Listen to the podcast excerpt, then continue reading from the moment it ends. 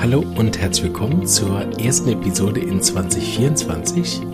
Schön bist du wieder dabei. Hattest dir genug Zeit, jetzt den Adventskalender fertig zu hören und noch meine überlange Silvesterfolge. Ähm, heute bin ich wieder frisch dabei, ohne äh, Fake-Sekt, aber dafür mit ähm, etwas zu vielen Notizen für diese Episode, habe ich gemerkt. Ist so ein bisschen übervorbereitet, denn heute bespreche ich mit dir was, wenn ich nochmal neu anfangen würde mit der Homöopathie, was ich anders machen würde. Oder wie ich sozusagen heute rückblickend äh, ähm, am effektivsten gefunden habe, sich sozusagen das Wissen anzueignen. Das war eine Frage aus dem Chat oder aus den Kommentaren bei YouTube, genau. Und da habe ich gedacht, das ist eine super Folge zum Anfang des Jahres, darüber mal zu sprechen. Und ähm, ja, habe mich darauf vorbereitet. Äh, und wie immer, wenn so Sachen von mir vorbereitet sind, dann werden die Folgen viel zu lang, weil ich natürlich viel zu viele Ideen hatte. So, wir gehen mal auf ein paar Sachen ein, weil ich habe jetzt ja den ganzen Jahr neue Zeit gehabt und ich hatte so das Gefühl, super, da können wir auch locker einen Achtteiler draus machen. Sehr interessant, ne? Habe ich viele Ideen zu gehabt und auch sehr viele äh, Themen, die, finde ich, damit zu tun haben. Allgemein so Rückblickthemen oder worüber ich auch nachgedacht habe, wie, wie ist das eigentlich, wenn man denkt, man hätte Dinge anders machen sollen? Also da gibt es auch einen philosophischen Aspekt und so. Aber ich nehme an, dass der Kommentator einfach nur wissen wollte, wie ich mir mein Wissen drauf geschafft habe und was er da anders oder wie er sozusagen da starten könnte mit. Sorry, die Jahresanfangsfolge beginnt direkt mit Schleim. Bis eben war nichts. Das ist irgendwie dieses Mikrofon. Ne? Habe ich vielleicht allergisch. Vielleicht brauche ich mal ein neues. Also geht mal mehr auf meinen YouTube-Kanal damit ich mir ein neues Mikrofon leisten kann. Nein. Ähm, also, grundsätzlich habe ich ja immer ein Problem damit, wenn man mich als Homöopath ehrlich fragt, hast du ein Standardrezept oder wie würdest du es jetzt genau machen? Die Antwort ist ja und muss immer sein, weil Naturgesetz, ja, ich würde es ähnlich machen. und ich würde es individuell machen. Das heißt, grundsätzlich ist ja erstmal, wie ich mir mein Wissen aneigne, für dich persönlich gar keine Hilfe. Weil wir können ja ganz ein anderer Lerntyp sein. Der Gehirn kann ganz anders funktionieren.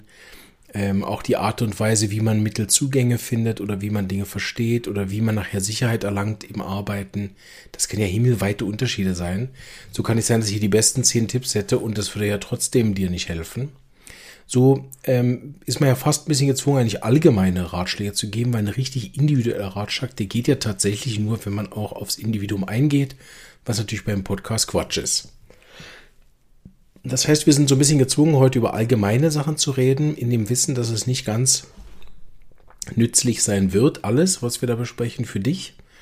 Aber in dem Allgemeinen findet man sich ja manchmal wieder. Und ich habe überlegt, man könnte ja jetzt zum Beispiel eine Weile reden über diese Lerntypen. Ne? Bin ich ein auditiver Lerner oder ein Sehlerner oder ein Fühllerner oder was auch immer. Und wir könnten aber auch darüber reden, äh, wie, wie bin ich überhaupt jemand, der, der Wissen verarbeitet oder wie ich mir Wissen überhaupt aneigne. Ne? Bin ich der, der mega viel verschiedene Quellen zu einem Thema liest oder bin ich der Ausprobierer oder was auch immer. Da gibt es ja auch ganz viele so Typen, die das haben. Wir können es miasmatisch verstehen. Ne? Da sind wir mit den vier Miasmen ein bisschen zu eingeschränkt, finde ich, für Lerntypen äh, zu diskutieren. Man könnte von den verschiedenen Arzneimitteln ausgehen. Also es gibt ja ganz viele verschiedene Varianten.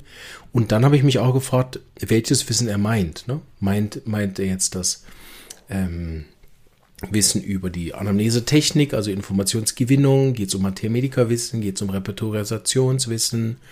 Geht es vielleicht auch Patientenführung, Coaching und so weiter? Geht es um Netzwerken? Geht es um Marketing? Also ich meine, da gibt es ja so viele Bereiche in unserem Beruf allein schon die Wissensbereiche, Medizin, Psychologie, Homöopathie, Naturerkunde, was man wissen muss. Also auch da, also ich meine, jetzt ja endlos. Ne? Allein schon alles über Medizin zu wissen, ist ja unmöglich. Über Homöopathie genauso, über Psychologie genauso. Also selbst die Kernthemen in der Homöopathie sind ja schon alle drei unendlich, wo sich keiner alles wissen kann. Und mit dem sich konfrontiert zu sehen, ist, glaube ich, der wichtigste Tipp. Und der kommt jetzt gerade als erstes. Ne? didaktisch schlecht aufgebaut, aber ihr kennt mich. Der wichtigste Tipp ist, dass man sich auf gar keinen Fall, wenn man Homöopath werden will, unter Druck setzen darf. Das würde ich rückwirkend anders machen. Hm, Wobei eben, und das ist so der philosophische Teil, wo ich euch nicht zu sehr reinnehme, ich mich auch oft gefragt habe, das Wissen, was ich heute habe, habe ich ja vielleicht auch erst aufgrund dessen gesammelt, dass ich so viel falsch gemacht habe. So, ich würde es auch nicht anders machen. Ne? Ich würde vielleicht, wenn ich nochmal neu starten könnte, aber dann hätte ich ja das Wissen von jetzt, äh, über das, welche Fehler ich gemacht habe, so würde ich es dann natürlich nicht wiederholen. Ne? Aber deswegen ähm, ist das so ein zweischneidiges Schwert, wenn ich sage, ich würde mir die Fälle am Anfang, die nicht laufen, nicht zu sehr zu Herzen nehmen.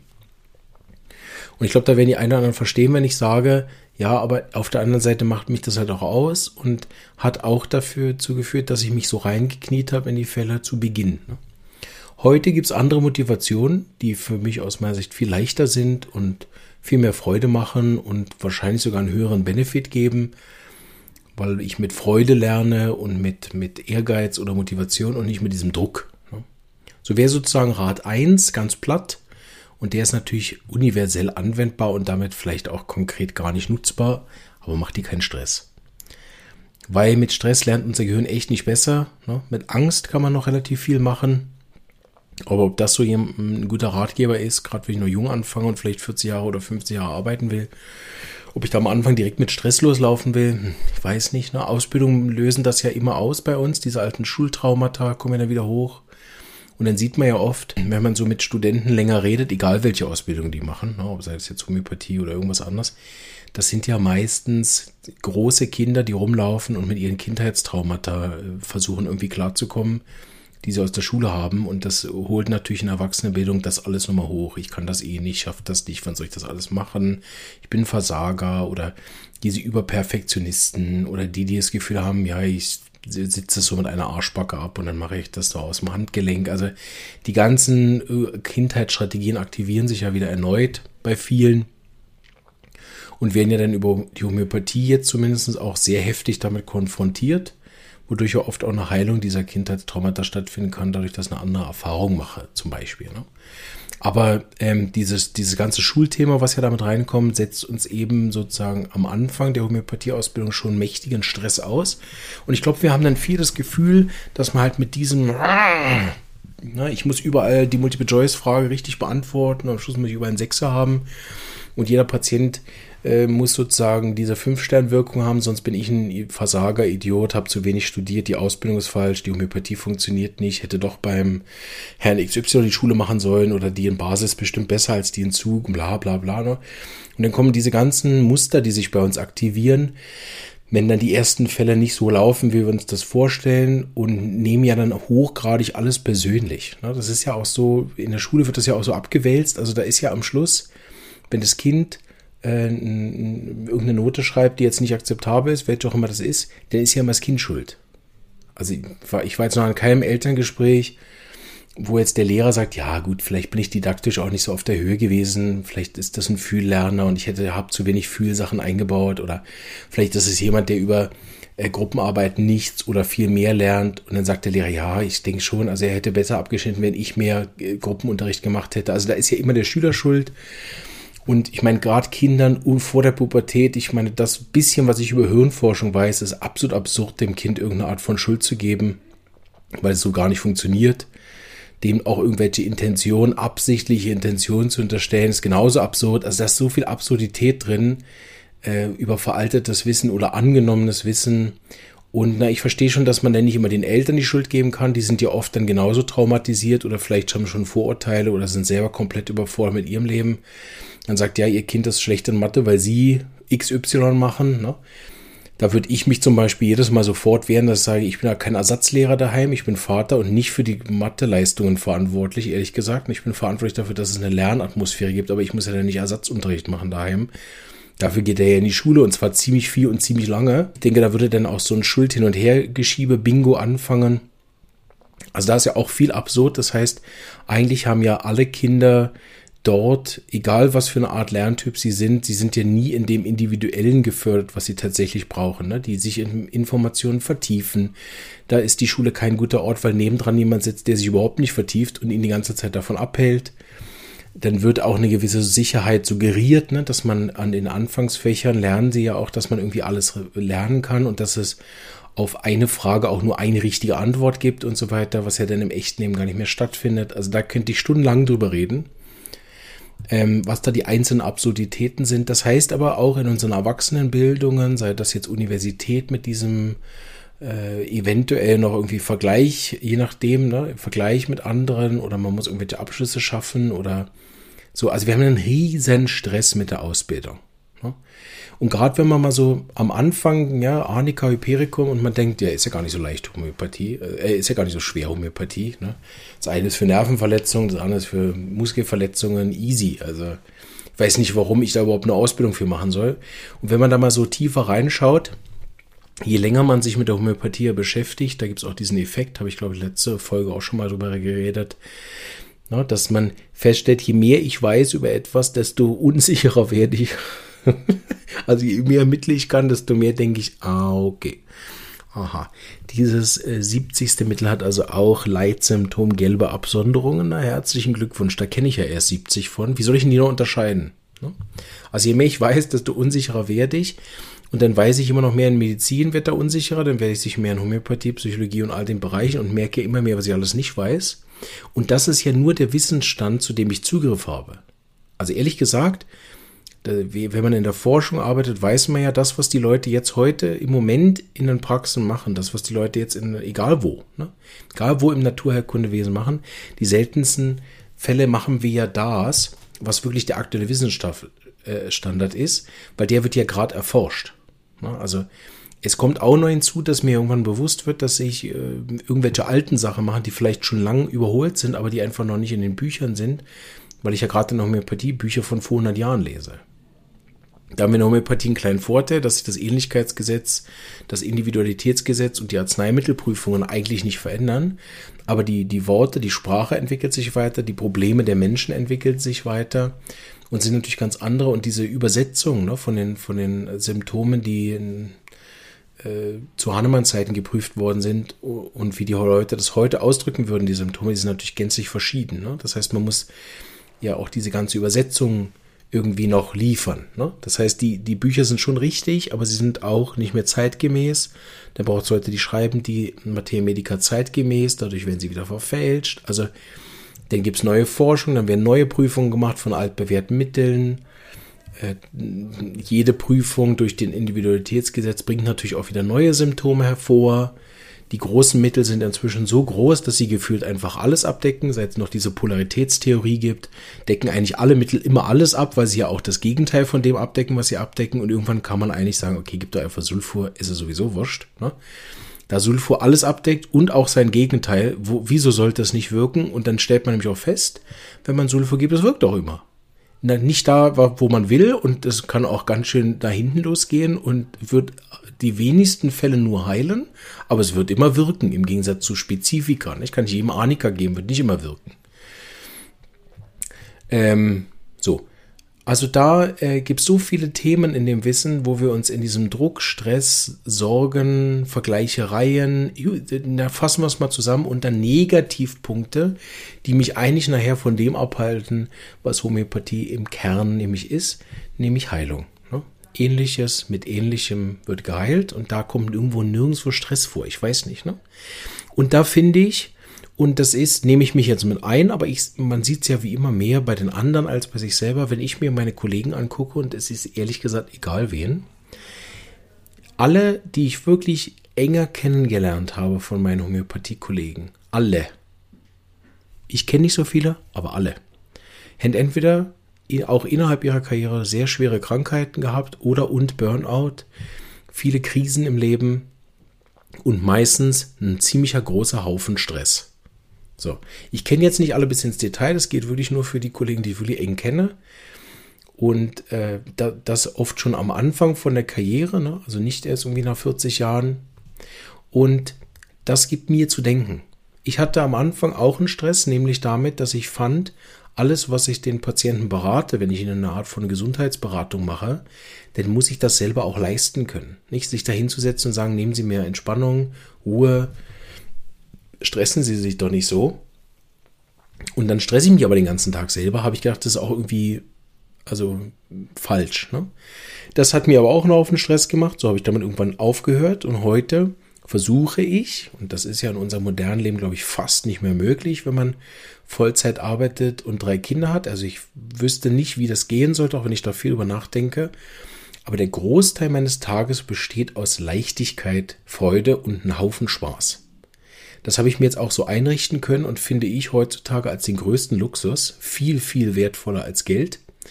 Außer ich könnte mir mit dem Geld noch mehr Leichtigkeit, Freude und Frieden holen ins Leben, was meiner Erfahrung nach mit mehr Geld nur geht, wenn ich wirklich, wirklich darüber schon in Ruhe nachgedacht habe. Und meistens kommt ja dann eher der Minimalismus. Ne? Wenn ich dann 15 Autos habe, weiß nicht, wie viel Leichtigkeit das bringt wirklich. Ähm, am Schluss, ne, einfach, dass ich das in der Folge mal wieder erwähne, ist es selbstverständlich individuell. Ne? Also das ähm, ist auch nicht für jeden das äh, Idealbild. Es kann viele sein, die jetzt gehört haben, Leichtigkeit, Freude, Spaß. Ne? Ich will Leistung, Erfolge, Ergebnisse, Los Monetos, ne? Geld auf mein Konto oder viele Patienten oder viele Klicks oder Follower oder ich will mich einsetzen für die Homöopathie und persönlich mit meinem, ich weiß nicht was, gegen Lauterbach in den Krieg ziehen oder so. Ne? Also das will ich auch gar nicht irgendwie, ne? Ich, ich stelle das ja manchmal so ein bisschen humoristisch überspitzt dar, aber ich meine es gar nicht wertend, weil jeder natürlich sein eigenes Ziel im Leben verfolgt und wenn man die Arzneimittel in der Tiefe studiert, dann kommt ja auch genau das heraus. Ne? Dass wir in der Tiefe eine eigene Motivation haben und meiner Erfahrung nach ist aber Leichtigkeit, Frieden und Freude etwas, was zumindest einen sehr hohen Grad an Gesundheit macht, wenn die, wenn das nicht aufgesetzt ist, sondern eine ehrliche Empfinden von Leichtigkeit ist. Gibt ja auch die Leute, die vermeintlich zu leicht sind. Ne, davor haben ja alle Angst. Faul, phlegmatisch, unproduktiv. Ne. Ich habe letztens äh, einen Podcast gehört, da haben sie über so 18., 17. Jahrhundert geredet und worum es da so ging. Und natürlich, ich habe ein bisschen anders zugehört, als ich finde manchmal, äh, vielleicht liegt es jetzt auch nicht am Homöopathie sein, aber ich höre oft so Folgen auch anders zu als andere. Wenn ich mich da mit den Leuten drüber unterhalte, merke ich oft, die haben ganz was anderes gehört als ich. Ich habe gehört, dass es in den, in den Zeiten davor, wenn man so schaut, äh, ging es relativ viel um Genuss. Ja, es ging ja darum, diese Füllerei zu zelebrieren und die, die Häuser möglichst schön zu machen und die Kleider möglichst schön zu machen und alles musste so auch schon streng sein, aber es ging nicht darum, jetzt von, von morgens bis abends zu leisten. Also sicher gab es auch die Bevölkerungsgruppen, die den ganzen Tag leisten mussten, bin ich ganz sicher. Ne? Ich glaube aber nicht, dass das der Sinn des Lebens war. So, ich glaube, der Sinn des Lebens war, auf diese Genussthemen hinzuarbeiten. Das sieht man ja auch kulturell, diese ganzen Feste sind ja fast alles Genussfeste. Und die werden jetzt alle wegrationalisiert, weil sie der Leistung, dem Wachstum, dem Wirtschaftswachstum entgegenstehen. Und auch wenn ich nicht glaube, dass die Leute jetzt ihre Zeit 17., 18. Jahrhundert sehr als genussvoll empfinden, so glaube ich schon, dass es ja dann sozusagen auch Ziel war, denn an irgendwelche Bankette zu gehen und an irgendwelche Tanzveranstaltungen zu gehen. Und dann war wieder eine Oper, wo man hin wollte und so weiter. Ich glaube schon, dass das auch immer noch so ist. Ne? Wir haben ja dann einfach andere so Veranstaltungen. Aber ich merke immer mehr, dass wenn ich die Leute frage, ja, was machen sie so als Hobby, dann machen die Leute Stress als Hobby. Ne? Irgendwo möglichst schnell irgendwelche Berge hochfahren auf möglichst irgendwelche Zeit. Irgendwie möglichst früh am Morgen schon auf den ersten Skilift zu gehen, um dann den ganzen Tag Ski zu fahren. Äh, möglichst äh, Kunst kann man nur noch machen, wenn man irgendwie entweder bei Instagram verwertet oder bei TikTok verwertet oder verkauft. Das macht man nicht nur einfach für sich. Wenn man dann als Hobby nebendran töpfert, dann kann man ja auch eine kleine Website machen, wo man die Sachen dann noch verkauft. Ähm, und, und alles ist ja ehrlich gesagt auf diese Leistungsgedanken aufgebaut. Also auch nachher den eigenen kleinen Selbstversorgungsgarten zu haben. Ich habe ja auch ein paar Patienten und die haben einfach einen Stress. Ich denke, die Idee ist super, aber nachher ist das aus meiner Sicht immer so, ein, so eine Art Abo. Ne? Jetzt habe ich mich für diesen Garten entschieden, jetzt muss ich auch 25, 24-7 äh, an diesem Garten da arbeiten und kann auch nichts anderes mehr machen. Und dann sitzen sie ja meistens hier egal mit welchem Thema. Ne? Ich will unbedingt einen Partner, ich will unbedingt einen Partner. Denn hätten sie einen Partner, dann sitzen sie da, oh mein Partner, oh mein Partner. Denn irgendwann sind sie den Partner entweder los, freiwillig oder selbst gemacht und dann sitzen sie wieder da und hätten gern einen Partner. Denn die einen jammern, weil sie keine Kinder kriegen können, die anderen, weil sie Kinder haben, die einen jammern über einen Job, die anderen, weil sie keinen Job haben. Also es scheint ja auch, wenn man so von der Perspektive von mir schaut, dass uns auch nicht zufrieden macht. Ne? Und da komme ich wieder zurück. Ihr werdet euch wahrscheinlich schon denken, wo ist er hinter? Weil wie heißt die Folge nochmal? so. Und ja, ich bin nach 20 Minuten immer noch bei meinem zentralen Punkt. Ne? Mach dir nicht so einen Stress. Ne? Weil in der Homöopathie gibt es so, so, so viele Möglichkeiten, sich den ganzen Tag einen Stress zu machen und die ganze Nacht einen Stress zu machen. Und wenn man einen Notfalldienst hat, den man so wie ich sieben Tage die Woche anbietet, 365 Tage, dann hat man ehrlich gesagt Rest des Lebens einfach Stress, wenn das Stress ist. Ne? Weil man ist die ganze Zeit erreichbar, ständig piept irgendein scheiß Handy, ne? ständig muss man auch rangehen.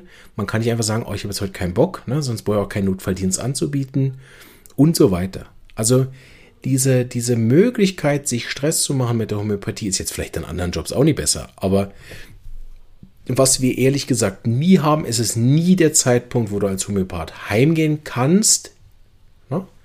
weil es jetzt nichts mehr zu wissen gibt oder so, und du dich einfach hinsetzen kannst und eine Netflix-Serie schauen kannst. Es gibt diesen Zeitpunkt, solange du Homöopathie machst, nicht mehr. Weil du könntest ja immer noch ein Buch lesen, du könntest ja immer noch irgendeine neue Prüfung nachholen, Du kannst an irgendeine Weiterbildung gehen. Heute sind die alle aufgezeichnet. Du kannst ja also jeden Abend irgendeinen Kram anschauen. Ähm, du, du, und wenn, wenn du dich mit Homöopathie beschäftigst, gibt es im Medizinsektor genug zum Lernen, Naturheilkunde, die neuesten Coaching-Tipps, x tausend Milliarden Podcasts, die du dir anhören kannst. Wenn du die englischen noch hören kannst, dann sind die auch noch dabei. Also es gibt ja gar kein Ende nur in Homöopathie. Und sobald du ja dann deinem Hobby bist, ich meine, ich habe irgendwann mal angefangen zu wandern. Und irgendwann bin ich so in diesen ganz normalen Sog gekommen, wahrscheinlich, in dem alle sind. Und plötzlich hatte ich nach ein paar Jahren so eine teure Wanderausrüstung und ehrlich gesagt, die will ich auch nicht missen. Ist großartig. Also wirklich, ich will jetzt ja gar keine Werbung machen dafür, aber was das für ein Upgrade gewesen ist mit richtigen Wandersachen und den nötigen Ausrüstungen dafür zu wandern, ist einfach 1000 Prozent besser.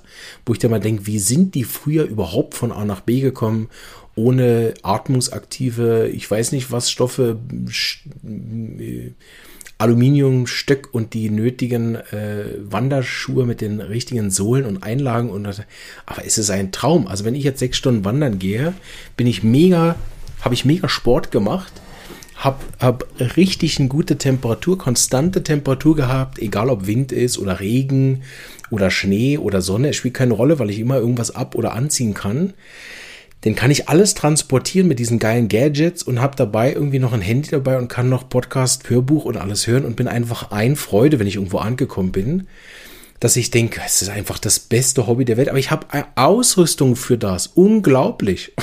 So. Und das sehe ich ja bei allen anderen auch. Dann gibt's, dann braucht man nicht ein Velo, dann braucht man 20 Velo, dann braucht man nicht eine Homöopathie-App, sondern 15. Dann braucht man nicht eine Materia sondern 200. Ne? Also wir, wir haben so eine ein, äh, Möglichkeit, also reiche Möglichkeit, was man eigentlich alles an Weiterbildung machen kann.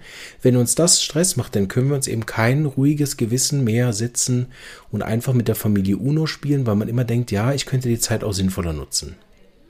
Man kann nicht mehr einfach in Urlaub fahren, ohne mindestens eine Mathematiker mitzunehmen, weil man könnte ja in der Zeit eigentlich auch was Vernünftiges machen. Man kann nicht einfach einen Tag mal irgendwie nach Bern fahren, sondern dann verbindet man das gerade noch mit dem Praktikum, wenn man eh schon da ist.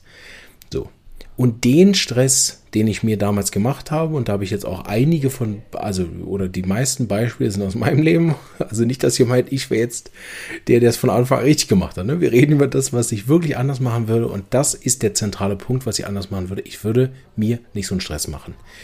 Und nochmal, warum? Weil ich heute merke, dass ich ohne den Stress die ganzen Dinge auch viel leichter gehen. Ne? Ich habe ein bisschen kurz erwähnt von der Hirnforschung, käme ich zu wenig aus, um da einen Fachvortrag darüber zu halten.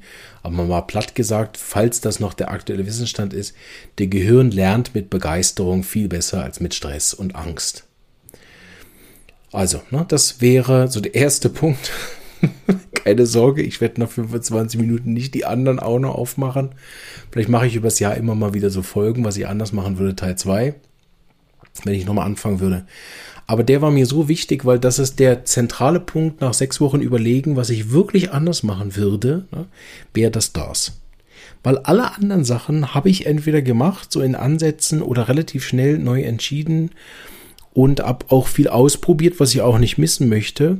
Weil das wäre vielleicht noch der andere Punkt, der damit sehr zusammenhängt ist, weil uns das auch den Stress nimmt, ist, und das mag jetzt so ein bisschen kalenderspruchmäßig wirken und ist ja von diesem, äh, diesem Beispiel mit den, Microsoft Schriftarten mit diesem Kalligrafie. Das kennen vielleicht ja einige, das irgendwie, ich weiß jetzt nicht mehr wer, ich finde der Apple-Typ oder, oder der Bill Gates oder irgendeiner von denen hat irgendwie in der Uni auch noch einen Kalligrafiekurs besucht und deshalb gibt es so viele verschiedene Schriftarten. So, also, und daher kommt ja immer dieses, was ich gehört habe, an x verschiedenen Seminaren, scheinbar gibt es offensichtlich nur dieses Beispiel, aber ähm, daher kommt dieses Beispiel, du lernst sowieso nichts umsonst. Und das gilt nachher, jetzt kommen wir, machen wir gegen Ende nicht noch den wirklichen Deep Dive, aber das gilt selbstverständlich auch für alle unsere Tiefpunkte, also auch unsere ganzen Negativerfahrungen, egal wie schrecklich die sind. Klammer auf, wenn wir die überleben, Klammer zu, ne, wenn wir unsere schrecklichsten Erfahrungen überleben, ne, sind wir vielleicht auch schwer traumatisiert. Aber sich davon zu heilen, ne, das ungeschehen zu machen, das, also ungeschehen Quatsch? Also das, das so zu transformieren, dass ich trotzdem wieder noch einigermaßen geradeaus gucken kann im Leben. Sei das eine kleine Problematik, wie irgendein Fall, der nicht so gelaufen ist, wie ich das gern hätte, bis hin zum schweren Schicksal, das spielt keine Rolle. Wenn ich das transformativ ändern kann, so schnell wie möglich. Ne? Manche Fehler muss man zehnmal machen, andere hundertmal, andere entdeckt man nicht mal, dass es ein Fehler ist und manche wünscht man sich, man würde sie gar nie machen. Ne? Aber wenn ich es schaffe, solche Situationen im Leben zu transformieren, explizit als Homöopath verspreche ich euch, wenn ihr eine volle Praxis habt, wie ich irgendwann, dass ihr alle das nutzen könnt. Nicht eine dieser Erfahrungen macht ihr umsonst. Wirklich nicht. Weil es wird einfach A, x Patienten geben, die genau dafür äh, von, von mir aus auch die halbe Welt reisen oder telefonieren, wie bei mir aus Peru Leute anrufen, ne? weil, sie, weil sie genau das Thema haben, wo ich ihnen dabei helfen kann. Und es ist was anderes, ob ich die Situation durchgemacht habe oder nicht. Das spielt einfach eine Rolle. Für, für sehr viele Leute spielt es eine Rolle, die, selbst wenn sie es nicht wissen, merken die das unterschwellig, dass das einen Unterschied macht. Ja, wir haben das beim Andreas Krüger Interview schon gehört. Ne? Der, der verwundete Heiler, der seine Wunden heilt und damit erst als Heiler überhaupt erst wirklich äh, arbeiten kann. Ne? Die, diese Dinge wirklich ernst zu nehmen ähm, und, und seine eigenen Fehler nicht, nicht, was ich meine, wie, ja, nicht zu negativ klingt schon wieder falsch. Jetzt habe ich mich da auch was reingeritten, weil ich will das gar nicht bewerten, aber wir machen es nochmal andersrum, ne? positiv formuliert, so wie ich das wollte. Diese, diese Erfahrungen, die ihr macht, und sei das auch mit acht Jahren Stress, Burnout, und dann bin ich, habe die Praxis halb an die Wand gefahren, weil ich mich übernommen habe. Und wenn ich mich davon erhole und die Praxis wieder starte, dann habt ihr etwas fürs Leben gelernt. Und nicht aus irgendeinem Buch. Ne? Weil wenn man noch nie einen Burnout hatte, wie, wie soll man den Patient drüben verstehen? Man kann es ja höchstens abstrakt nehmen.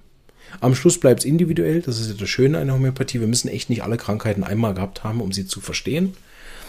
Aber der, der Betreuungseffekt, der ist ja ganz ein anderer anschließend. Insofern sozusagen 1a ist, mach dir nicht so einen Stress. 1b ist, wenn du dir Stress machst, egal mit was, oder Stress bekommst, hast, Schicksalsschläge bekommst, oder irgendwas sonst in deinem Leben nicht so läuft, wie du dir das geplant hast, dann und du es schaffst, das zu transformieren, ne, dann wird dir das ein unglaublicher Benefit sein. Insofern ist sozusagen auch der Stress, den ich mir gemacht habe, rückwirkend aus meiner Sicht ganz wichtig, weil ich erstens alle Leute, die sich den ganzen Tag Stress machen, sehr gut verstehen kann, aber auch weiß, wie man da rauskommt und das andere Ufer gesehen habe, wie viel besser es läuft, wenn ich das nicht mache. Wie viel mehr Energie ich habe mit Leichtigkeit, Freude, Lust, Begeisterung, Genuss. Ne? Und dass Leistung nachher einfach gesteigert wird, möglicherweise auch durch Angst, Stress, Druck und so weiter, aber das ist einfach nicht langfristig. Ne? Wenn ich einen Marathon laufen will, bis 70 oder 80 oder bis wann auch immer ich Homöopathie machen will, solange der Kopf mitmacht, ne?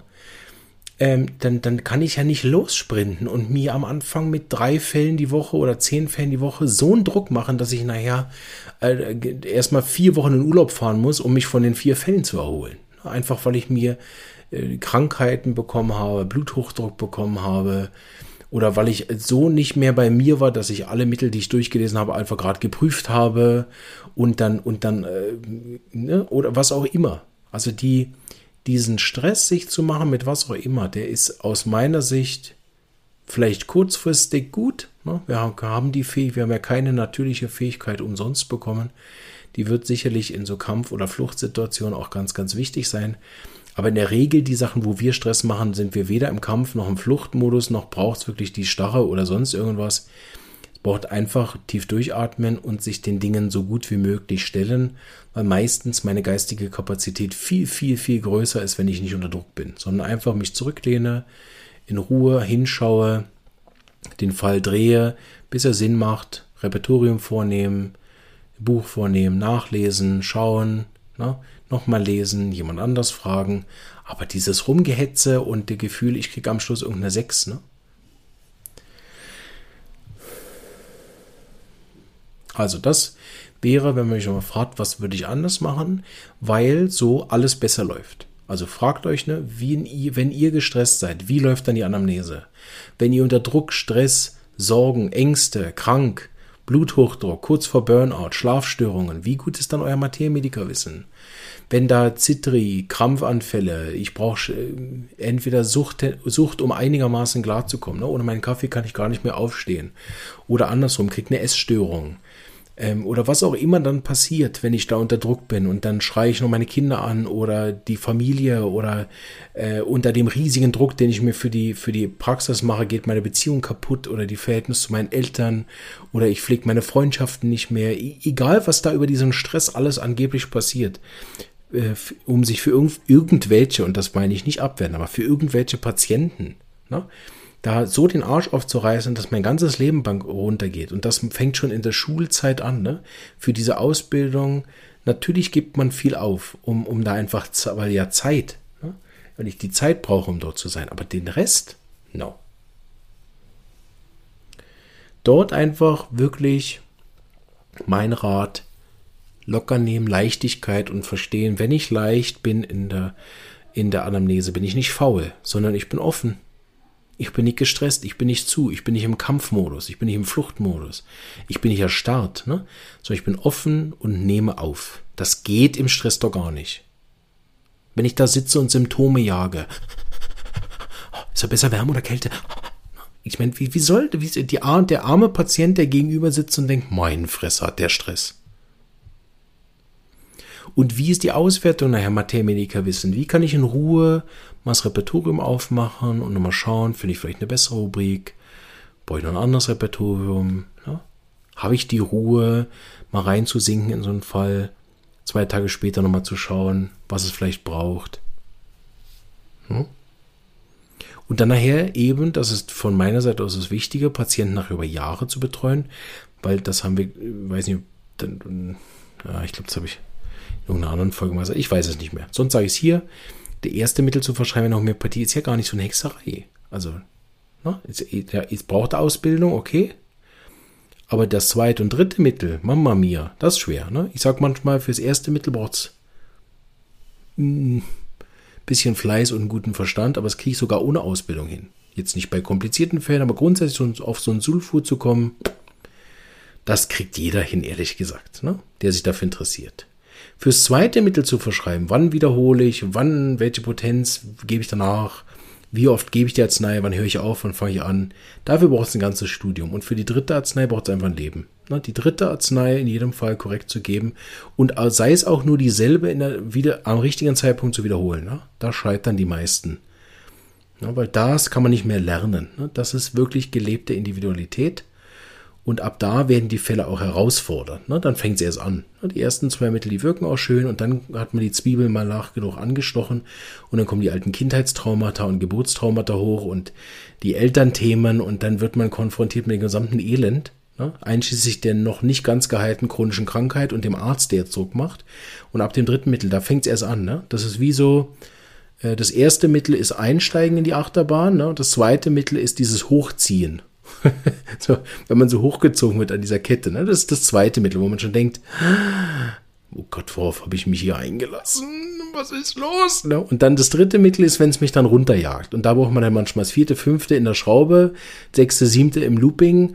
Und dann kommt man wieder runter und denkt, man hat es geschafft. Und dann kommt noch eine Schraube und noch ein Looping. Und irgendwann nach zwölf Mitteln, und das kann sein, dass ich einfach zwölfmal selber verschrieben habe. Ne? Nicht, dass einer jetzt meint, man muss zwölf verschiedene Mittel geben. Je nach Fall. Ne? Und wie lang und wie, wie, wie hoch potenziert ich das nehme, das ist doch Kunst. Das ist hochgradig einzigartig. Es wird keinen zweiten Fall geben. Deshalb sind auch alle Standardverschreibungen in der Homöopathie Bullshit. Immer. Wenn irgendjemand euch sagt, macht das immer so. Fangt immer mit der Q6 an bei jedem Fall und steigert das dann nach zwei Wochen auf die Q12. Ist Bullshit. Ist nicht individuell, ist nicht einzigartig. Forget it. Ne? Kann höchstens in der Aufzugsphase von der Achterbahn einigermaßen funktionieren. Ne? weil man ist noch in der Einstiegsphase, man zieht mal hoch, die Lebenskraft fängt mal an und denkt so, ach, guck mal endlich, jetzt lasse ich mal all meine Leute hier aus dem Sack und zeig mal meine Zwiebel, wie schlecht es mir eigentlich wirklich geht und dann kommen da neue Symptome und brauchen andere Mittel und dort braucht es ja denn unsere Patientenführung über Jahre, zumindest potenziell. Ob die Patienten jetzt mit uns über Jahre Lust haben, ist ja deren Entscheidung. Aber ich muss doch parat sein, wenn ein Fall zu mir kommt mit der ersten Anamnese, muss ich doch parat sein, den bis zum Sterbebett zu begleiten. Oder? Würdet ihr euch von eurem Homöopathen was anderes wünschen, dass der so auf der Hälfte sagt, ah, oh, jetzt bin ich im Burnout? Oder würdet ihr auch denken, äh, und jetzt muss ich die ganze Geschichte jemand Neues erzählen? Oder hallo? Und äh, so, ne, das ist nicht, das darf ja auch wieder keinen Druck machen, aber das ist ja der Plan, ne? Deshalb Marathon. Jede, mit jedem Patient laufe ich ja zusammen einen Marathon. Und da kann ich nicht lossprinten wie so ein Irrer. Ne, und mir bei der ersten Anamnese da fünf Stunden Zeit nehmen und dann mache ich fünf Stunden Nachbearbeitung, dann bestelle ich ihn nochmal und mache nochmal zwei Stunden Untersuchung, dann schicke ich den zu jedem Arzt, um dann nachher Sulfur C200 zu verschreiben und um, um dann da zu sitzen und denken, man, die Arbeit wäre jetzt erledigt, es geht erst los. Ja, wir haben auch so Fälle, die geben einfach ein Mittel, dann sind die gut. Okay, easy. Ne? Da war der Marathon dann doch schneller zu Ende, als man meint. Aber die Fälle, die wiederkommen, sind doch keine Sprints, oder? Dann haben die akute Phasen, dann ist Corona, dann ist Weltkrieg, keine Ahnung, was noch auf uns zukommt. Aber da können wir dann auch nicht sagen, ja, jetzt hatte ich doch leider zu viel Stress. Also können wir schon. Ist ja auch nicht falsch, ne? Aber das Ziel, finde ich, ne? das Ziel sollte doch sein, seine Energie zu sparen. Und das ist so der letzte Punkt, den ich finde, der auch noch dazu gehört, dass wir da 1c ist, weil wir aufs Leben zurückschauen. Und das ist eine Frage, die ich finde, sollte sich jeder regelmäßig auch stellen. Welches Leben möchte ich dann gelebt haben? Also möchte ich mich ab, ich weiß nicht, von Beginn bei den meisten Erwachsenenbildung, also zwischen 20 und 40, ne, möchte ich mich ab dem Moment einfach hardcore gestresst haben. Nicht, dass ich vorher ein entspanntes Leben geführt hätte, ne? in der Regel. Aber so sagen wir mal ab Homöopathie, worum es herumgeht, möchte ich ab dem Moment jeden Tag darunter leiden, dass ich die 3000 geprüften Mittel nicht kann, dass ich keine Ahnung habe von all den verschiedenen Medizinbereichen und dass ich mir jetzt schon mal die Arzneien, die die haben, schon nicht merken kann, welches wirkt da jetzt wo und dass ich eben nicht den Prostaglandin-Zyklus auswendig kann mit den Cox, äh, wie heißen die Zeug da, ne, COX-Enzyme, COX-1, COX-2, COX-3, die die Prostaglandine aktivieren, um zu verstehen, welche äh, Pyrogene die jetzt freisetzen. Ne? Will ich das überhaupt wissen? Ist das was, wo ich am Schluss auf mein Sterbebett liege und denke, wow, geil, ein Glück habe ich diesen, diesen Zyklus da auswendig gelernt mit den verschiedenen Hormonkreisläufen. Das hat mir im Leben so viel weitergebracht. Dafür habe ich zwar keine Freunde, meine Ehe an die Wand geklatscht und äh, keine Ahnung, den Hund vernachlässigt und meine eigene Gesundheit mit 30, 40 war schon runtergerockt. Ne? Aber toll, dass ich mir diesen Zyklus auswendig gelernt habe. Das hat es wirklich gebracht. Und wissen Sie was? Ich kann alle Knochen auswendig. Ja, yippie. Wow.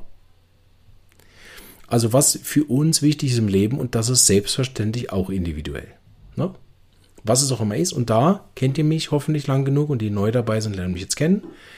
Das ist selbstverständlich einzigartig und völlig in Ordnung. Wenn jemand sagt, ich will einfach einen Haufen Geld verdienen, easy, do it. Ich will alle Frauen der Welt flachlegen. Mach es. Wenn dich das glücklich macht, feel free. Ne? Und egal welche Ziele wir haben, sei das das minimalistischste, einfachste, friedlichste, freundlichste, vielleicht auch einzelgängerischste Ziel, wo ich einfach mit mir selber in Frieden in irgendeinem kleinen Häuschen irgendwo wohne und alle sagen, ihr könnt mich alle mal mit euren komischen Leben, was auch immer. Oder ob ich, keine Ahnung, mit meiner Glocke vor Bern demonstriere oder ob ich mit Traktoren irgendwelche Großstädte platt fahre. Es spielt überhaupt keine Rolle. Jeder kann tun, was er will. Ich finde daran nichts falsch. Ne? Die Erfahrung wird am Schluss denjenigen, wenn er sie transformieren kann, so viel weiterbringen, als wenn er einfach daheim gesessen hätte und nichts getan hätte.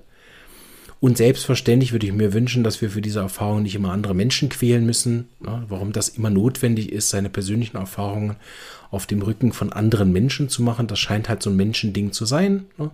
Dass das nicht geht, ohne dass irgendjemand dann Mitleidenschaft gezogen wird, aber das geht uns auch allen so. Insofern sind wir dort zwar natürlich einzigartig in der Art, wie wir anderen Leuten auf die Eier gehen, so, aber mindestens, mindestens äh, versuchen, den anderen nicht auf die Eier zu gehen. Ne? Aber pauschal am Schluss gehen wir doch irgendjemandem auf die Eier. Und das ist irgendwo, haben wir dann auch da was gemeinsam. Ne? Gut, also ich ende. Was würde ich anders machen? Ich würde mir viel weniger Druck machen. Ich würde mich viel, viel äh, früher fragen, äh, wie was, was kann ich nachher mit der Leichtigkeit, ne? wie kann ich in die Leichtigkeit kommen. Ich würde aber das auch nicht bewerten, was ich auch nicht mache. Ne? Und am Schluss, wenn ich auf mein Leben zurückschaue, was ist wirklich zentral in meinem Leben, was ist mir wirklich wichtig, was bringt mir wirklich was und was hilft mir auch, dass es mich wirklich glücklich macht, dass ich am Ende von meinem Leben denke, ach, genau so wollte ich das leben. Und nicht anders. Egal wer was sagt oder macht. Deshalb ist auch Vergleicherei wirklich Zeit- und Energieverschwendung. Ich wünsche euch ganz ein tolles Jahr. Ich hoffe, ihr seid mit dem Schwung der Folge reingerutscht. Und wir haben demnächst eher ein paar Interviews. Also Einzelfolgen von mir sind im Moment nicht da. Ich habe auch noch keine Zeit gefunden, die Leseecke aufzunehmen. So die Samstagsfolgen kommen auch noch nicht. Der YouTube-Kanal wächst dagegen. Da hatte ich Bock drauf und habe da schon im Januar ein bisschen was aufgenommen. Wer also da noch Arzneimittelvideos sucht für günstig Geld, der ist da gut aufgehoben im YouTube-Kanal. Und äh, jo, wünsche euch alles Gute und bis bald. Tschüss.